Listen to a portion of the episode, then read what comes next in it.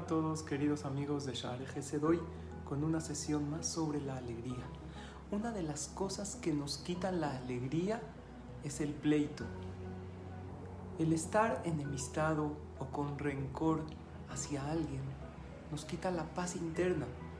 En realidad, no nos molesta lo que los demás nos hacen, sino nuestra interpretación acerca de lo que nos hacen o nos dicen o actúan.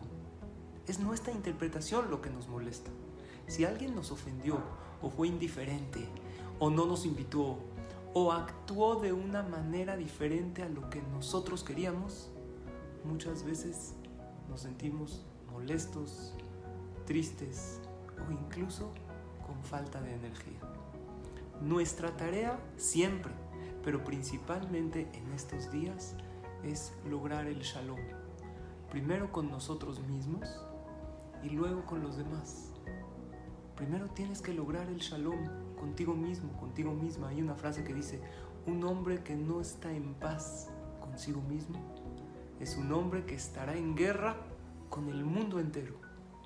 Qué cierto es, ¿verdad?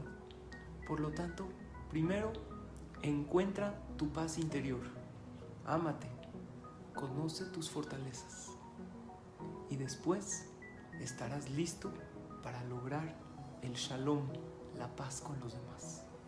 ¿Cómo le hago? Dos cosas. Pide perdón a aquel que ofendiste y perdona al que te faltó. ¿Te cuesta trabajo? Te entiendo. Somos humanos y es difícil, pero quiero que sepas tres cosas. Número uno, estos días es más fácil. Hacer y una Siatad Ishmaya, más fácil una ayuda de Hashem para lograr perdonar y pedir perdón. Número dos, si tú perdonas, Hashem te perdona. Todos queremos el perdón de Hashem en Kippur. Y número tres, Recuerda, mereces vivir en paz, mereces vivir sin cargar piedras de rencores y mereces vivir sin cargar culpas de cosas que hayas hecho.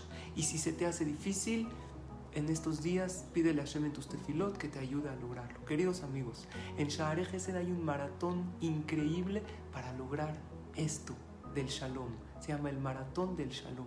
Te invito a participar en este maratón y a recibir todas estas verajot que la Torah nos promete cuando logremos el Shalom verdadero. Es una gran mitzvah. Y recuerda, no esperes a que el otro pida perdón para perdonar. Recuerda, el primero en pedir perdón es el más valiente. El primero en perdonar es el más fuerte. Y el primero en olvidar es el más feliz. Hazlo. Y recibe todas estas verajot que Hashem nos da al tener el shalom y al propiciarlo. Diskule Shanim Rapot y Hatimatov.